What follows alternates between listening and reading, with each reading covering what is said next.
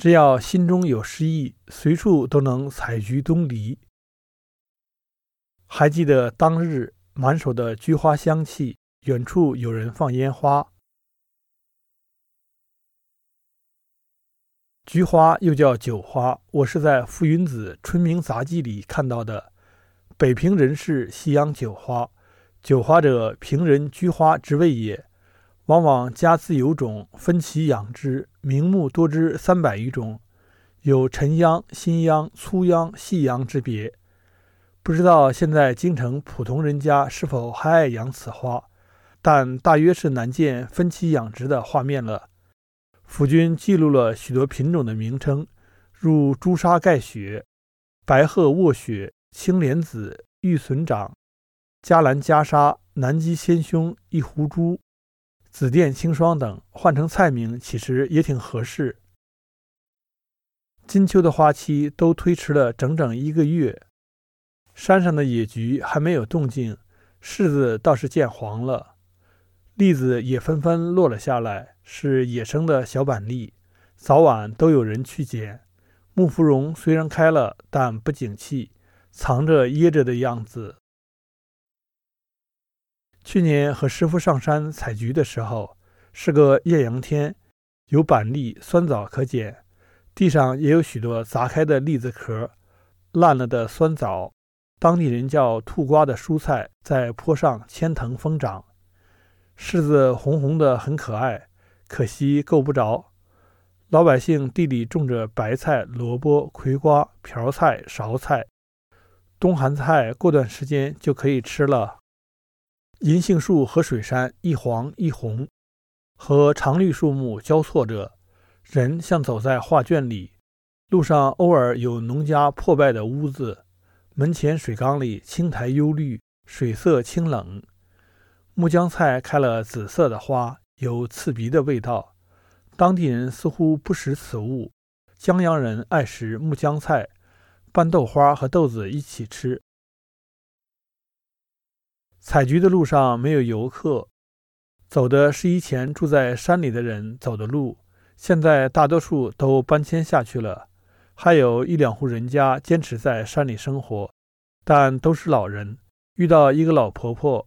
她一个人守着一间土屋，门口种了许多菜，对面是一平山，转角却很开阔。我们路过的时候，师傅和他打招呼，显然是认识很久了。他热情地让我们到地里摘菜，我和师傅摘了两把瓢菜。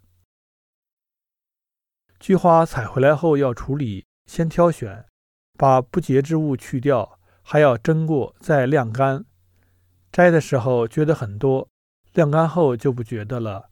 师傅用干净的小袋子分袋装好，说可以分给亲友。但这都是去年的事，今年或许没空去采菊花了。买菜时，兔瓜已经大量上市，一块钱一斤，再过一阵子更不值钱。山东的道友说，他们叫佛手瓜，故乡则以葵瓜称之。是幼年经常吃的食物，切丝炒或切厚片煮，做法单一，并不太好吃。但那瓜长在藤上时颇为可爱，旺季的时候藤蔓根本承受不住，一往往的往下垂。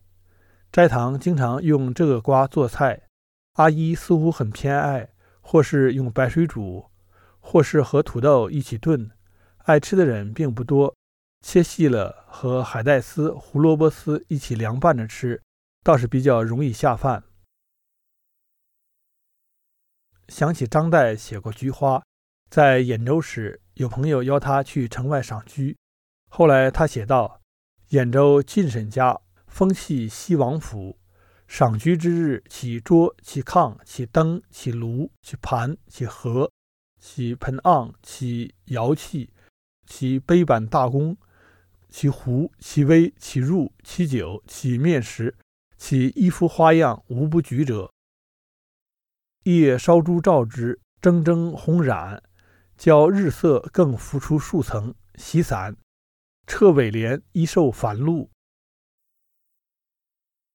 这样大的场面，气势上很给人压迫之感，但不一定觉得多美。末尾写的“散席之后，撤掉尾联，让花朵得些露气”，这个细节却很美好。每至深秋，是登巨师之堂，幽人之斋，则所见无非菊花也。春明是夫风趣，此谓首称。大概富贵之家都喜欢这样直白的赏花，反正有的是银钱。府君写故都，提了好几个名字，如北平、人海以及春明。我很喜欢“春明”二字，听起来像在南方，一年四季花开不断的样子。据说，是源于唐代的称呼。长安在古代也叫春明门，此二字后为首都之名。岭南人亦爱菊，逢年遇节必以此花装饰屋子，品种颇多。寻常人家也要开着车去花市买好多盆。稍富贵一些的家庭，院子和客厅就摆得更多了。我有一年除夕逛花市，十块钱买了三盆。这事现在还记得，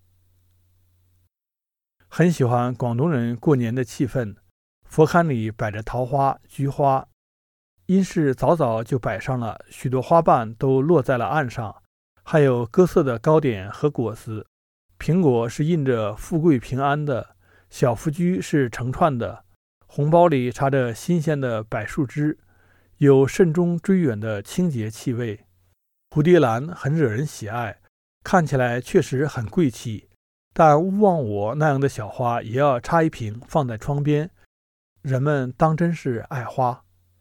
茶几上的吃食整盒的摆着，里面多是葵花籽和桂圆，当然少不了包着漂亮彩纸的糖果和巧克力，都是很甜腻的东西，接近老人的口味。但因为是过年，大家都要吃一点。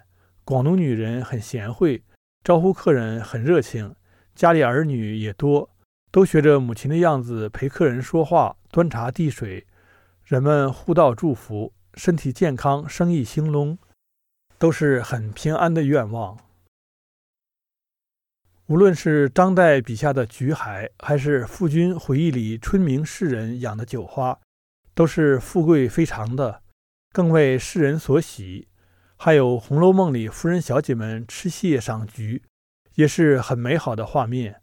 但五柳先生当年在东篱下所采的，大概是野生品种，须和今时今日山上年年生长着的一样。